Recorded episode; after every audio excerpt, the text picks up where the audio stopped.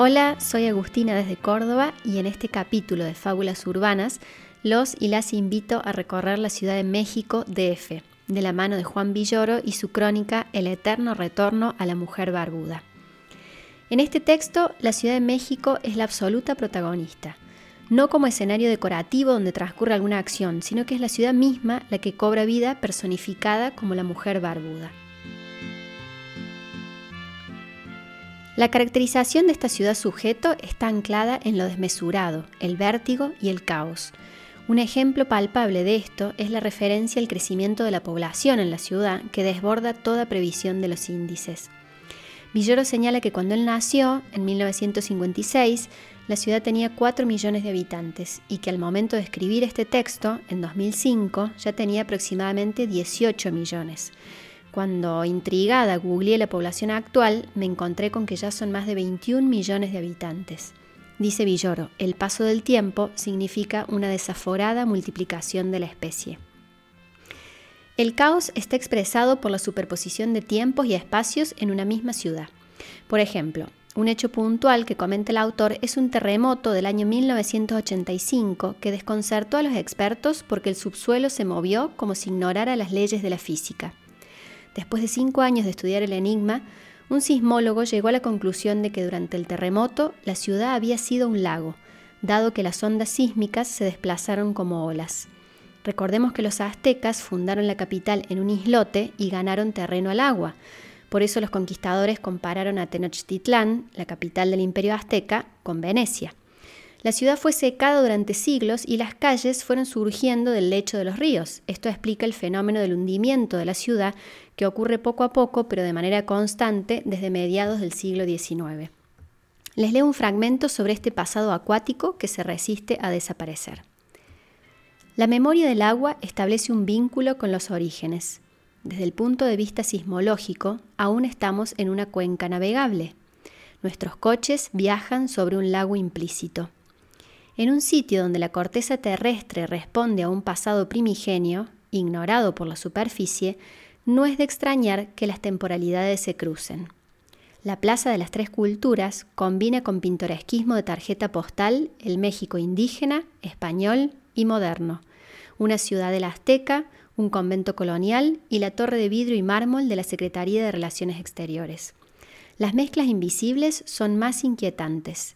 En la calle República del Salvador, los edificios son virreinales, pero la multitud y los comercios sugieren el abigarrado ambiente de Taiwán. Se trata del bastión de las refacciones eléctricas, la zona donde las pilas y el software salen más baratos. En este caso, la tercera cultura está sumergida. Bajo el asfalto de República del Salvador yace el juego de pelota de los aztecas.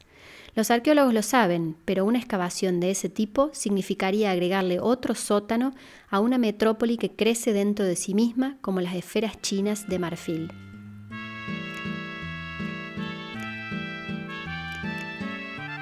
En cuanto a la superposición de espacios, Villoro habla de México como una metrópoli nómada, ya que la ciudad se transfigura constantemente, aún sin moverse de su sitio, hacia la expansión continua. En sentido horizontal, las áreas llamadas periferias se multiplican sin fin. En sentido vertical, el metro representa una ciudad alterna bajo tierra, por la que circulan diariamente millones de usuarios, mientras que hacia arriba el cielo está ocupado por las espesas capas de smog. Hay parajes de suprema fealdad en la Asamblea de Ciudades que nombramos México Distrito Federal. Sin embargo, el conjunto cautiva por sus punzantes contrastes. Hace mucho que la naturaleza fue replegada hasta desaparecer de nuestra vista. El aeropuerto ya está en el centro y las tareas agropecuarias se ejercen en el único espacio disponible, las azoteas.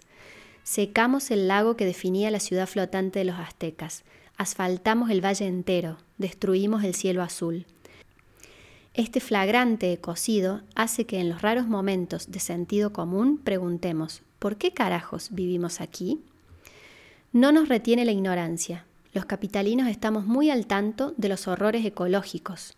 Somos expertos en las ronchas que salen con la contaminación, la peligrosidad de los terremotos, las tasas de plomo en la sangre. Sin embargo, en franco desacato de la evidencia, consideramos que ninguna de estas amenazas es para nosotros. Bienvenidos a la cultura del apocalipsis, donde lo peor ya pasó. Somos el resultado, nunca el anuncio, de una tragedia. Un incierto cataclismo nos dejó en situación precaria, pero nos salvamos. No hay causa racional que explique esta conducta, pero la asumimos con fanático integrismo. De ahí la vitalidad de un sitio al borde del colapso, cuyo mayor misterio es que funcione. Aquí Villoro nos plantea una pregunta enigma. ¿Por qué vivir en una ciudad con tantos rasgos asociados a la catástrofe y el caos? A partir de la cual podemos pensar otras preguntas. ¿Qué atracción aparentemente fatal ejerce esta ciudad sobre sus habitantes? ¿Cuál es la potencia vital del caos urbano? Los dejo con el fragmento final de esta crónica en la que se vislumbra una respuesta posible a estos enigmas. Borges asumió en dos endecasílabos su atribulado fervor por Buenos Aires. No nos une el amor sino el espanto, será por eso que la quiero tanto. Los contradictorios placeres de la Ciudad de México son de este tipo. A diario juramos abandonarla y a diario nos entregamos a su abrazo. Como toda pasión adquirida, la nuestra depende de la tradición. La ciudad nos ha educado hasta el capricho. Es la irrenunciable compañía que merecemos que otros vivan en las ciudadelas del orden y el tránsito feliz. Nosotros exigimos el carácter complicado y la belleza ambigua de la mujer barbuda. El texto se llama El eterno retorno a la mujer barbuda. El autor es Juan Villoro y fue publicado por Editorial Edasa en el libro Diagonal Sur. Me despido hasta el próximo capítulo de Fábulas Urbanas, Ciudades y Literatura.